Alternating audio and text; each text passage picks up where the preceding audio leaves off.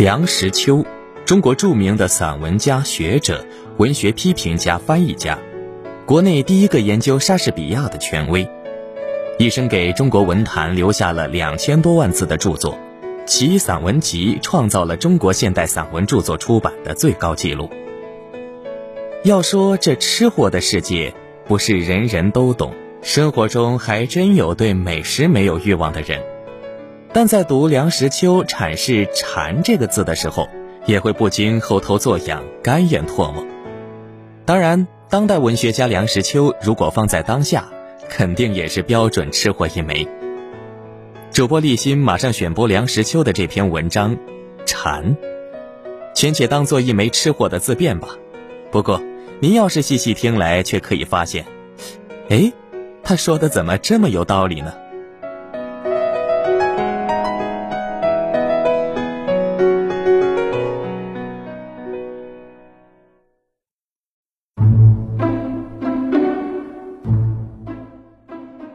臣在英文里找不到一个十分适当的字。罗马暴君尼禄，以至于英国的亨利八世在大宴群臣的时候，常常见他撕下一根根又粗又壮的鸡腿，举起来大嚼，旁若无人，好一副饕餮相。但那不是臣。埃及废王法鲁克，据说每天早餐一口气吃二十个荷包蛋。也不是馋，只是放肆，只是没有吃相。对于某一种食物有所偏好，对于大量的吃，这是贪得无厌。馋则着重在食物的质，最需要满足的是品味。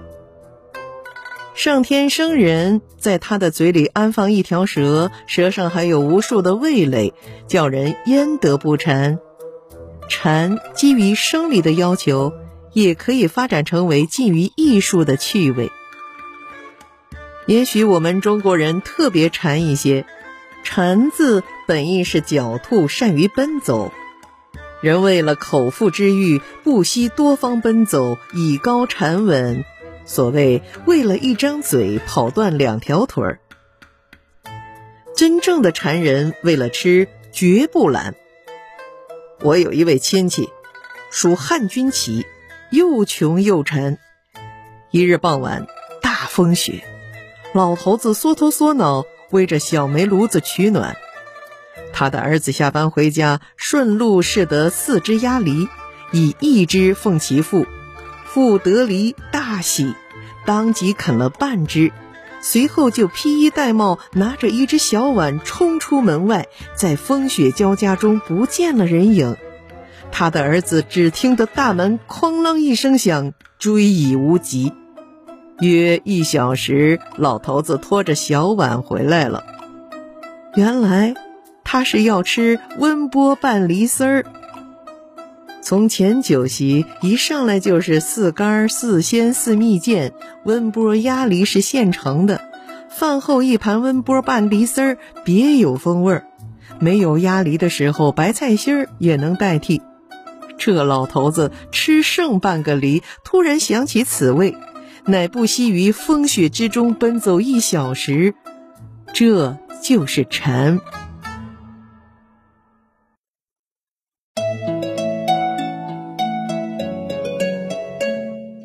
人之最馋的时候，是在想吃一样东西而又不可得的那一段期间。希腊神话中，坦坦勒斯水深极恶而不得饮，果实当前而不得食，恶火中烧，痛苦万状。他的感觉不是馋，是求生不成，求死不得。馋没有这样的严重。人之犯馋，是在保暖之余，眼看着回想起，或是谈论到某一美味。喉头像是有馋虫搔抓作痒，只好干咽唾沫。一旦得遂所愿，此情享受，浑身通泰。抗战七八年，我在后方，真想吃故都的食物。人就是这个样子，对于家乡风味总是念念不忘。其实千里纯耕，莫下盐尺。也不见得像传说的那样迷人。我曾吃想北平羊头肉的风味，想了七八年。胜利还乡之后，一个冬夜，听得身巷卖羊头肉小贩的吆喝声，立即从被窝里爬出来，把小贩唤进门洞。我坐在蓝椅上，看着他于暗淡的油灯照明之下，抽出一把雪亮的薄刀，横着刀刃片羊脸子，片得飞薄。然后取出一只蒙着纱布等羊角，撒上一些椒盐。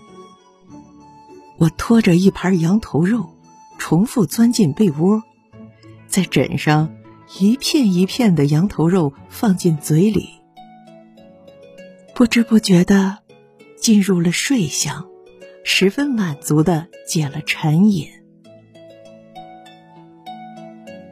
但是老实讲，滋味虽好。总不及在吃享时所想象的香。我小时候早晨跟我哥哥步行到大伯哥市陶氏学堂上学，校门口有个小吃摊贩，切下一片片的东西放在碟子上，撒上红糖汁儿、玫瑰木樨，淡紫色，样子实在令人垂涎欲滴。走近看，知道是糯米藕。一问价钱要四个铜板，而我们早点费每天只有两个铜板。我们当下决定，饿一天，明天就可以一尝异味。所付代价太大，所以也不能常吃。糯米藕一直在我心中留下了不可磨灭的印象。后来成家立业，想吃糯米藕不费吹灰之力，餐馆里有时也有供应，不过浅尝辄止。不复有当年之馋。馋与阶级无关。豪富人家日食万钱，有云无下住处，是因为他这种所谓饮食之人放纵过度，连馋的本能和机会都被剥夺了。他不是馋，也不是太馋，他麻木了。所以他就要千方百计的在食物方面寻求新的材料、新的刺激。我有一位朋友，湖南桂东县人，他那偏僻小县却因乳猪而著名。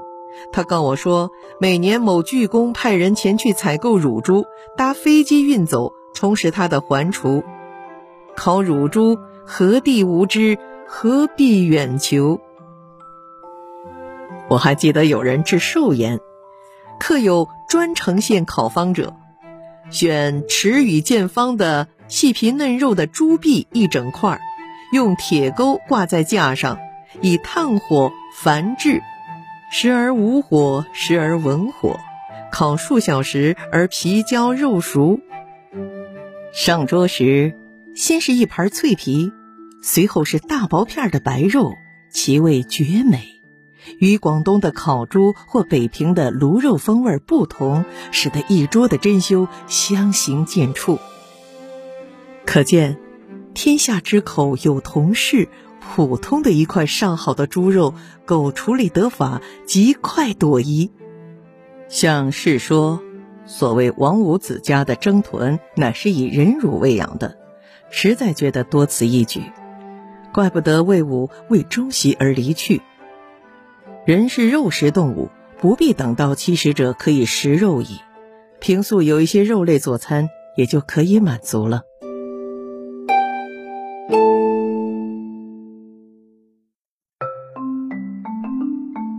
北平人馋，可是也没听说与谁争个馋死，或是为了馋而倾家荡产。大抵好吃的东西都有个季节，逢时按节的享受一番。会因自然调节而不逾矩。开春吃春饼，随后黄花鱼上市，紧接着大头鱼也来了。恰巧这时候后院花椒树发芽，正好掐下来烹鱼。鱼季过后，青葛当令，紫藤花开吃藤萝饼，玫瑰花开吃玫瑰饼，还有枣泥大花糕。到了夏季，老鸡头才上河哟。紧接着是菱角莲蓬、藕、豌豆糕、驴打滚、艾窝窝一起出现。席上常见水晶肘，房间唱卖烧羊肉。这时候嫩黄瓜、新蒜头应时而至。秋风一起，先闻到糖炒栗子的气味，然后就是刨烤涮羊肉，还有七尖八团的大螃蟹。老婆，老婆，你别馋，过了腊八就是年。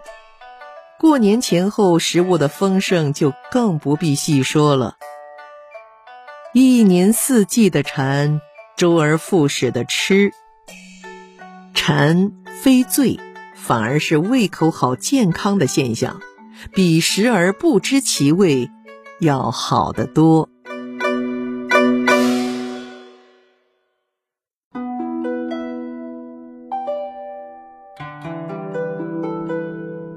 梁先生的文字幽默浅白，极富生活情趣。